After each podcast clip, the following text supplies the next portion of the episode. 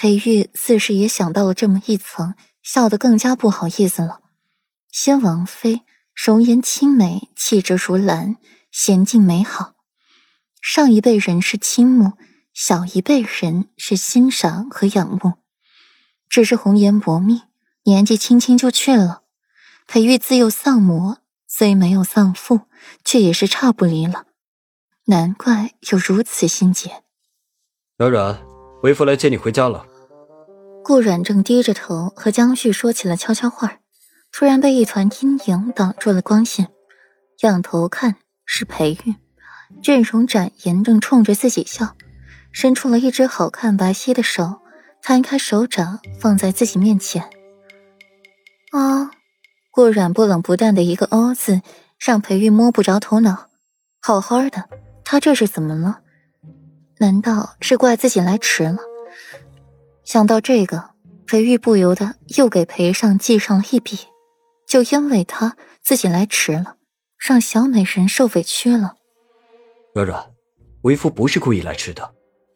裴玉牵过了顾软的手，发现他注意力全然不在自己身上，反而一直在江叔的身上，寒眉一皱，发觉两人的关系奇妙的紧。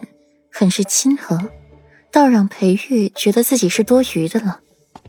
软软，你看看为父，是为父来了。裴玉以为顾软还没瞧见自己，就凑上去找存在感。看见了，你来做什么？顾软扭过头，看眼裴玉，红唇微动，看得裴玉心底欢喜极了。自然是来接软软回家了。裴玉把顾软的小手握在了掌心，含情脉脉的看着他。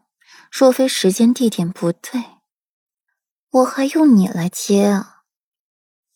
顾软摇过头，对裴玉来接他这事儿，总有一些意不平。上一次是裴玉来领他回家，这一次还是裴玉来领。丢脸受罪的似乎都是自己，倒是裴玉，就没见他受过罪。倒是时常装病，故作娇弱。裴尚，裴尚，两道声音同时响起，两道灼热的视线同时落在了裴尚身上，让裴尚不由得感到了如坐针毡。裴尚脚步迟疑，看一眼柳岩，又迅速的收回目光，又去看看江叔，唇角微抽。女人打架真是厉害。裴玉轻轻的揉着顾软的手心，打架赢了吗？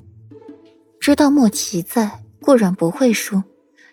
只是裴玉还是想听他的小妻子说话。我没打架，就一边看热闹来着。哪知道受了这种无妄之灾。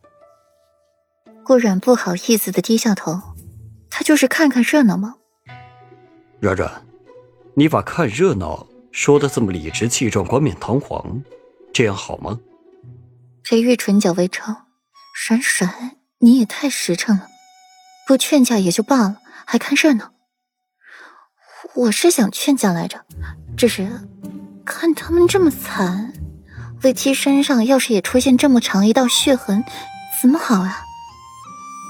顾软笑得尴尬，女人打架比男人们都狠。闻言。裴玉扭头去看看江叔、柳岩二人，眉间一抽，想到了这些伤势落在了小美人头上，自己不得心疼死，立刻转了话头。软软说的不错，的确是受了一场无妄之灾。姚大人，敢问本世子可以带我的世子妃回去吗？裴玉摸了摸顾软的头发，扭头凌厉去看姚大人。呃，回禀世子殿下。景浩闹事一案，下官已经查清了，的确与世子妃无关。只是这江小姐是裴王府的人。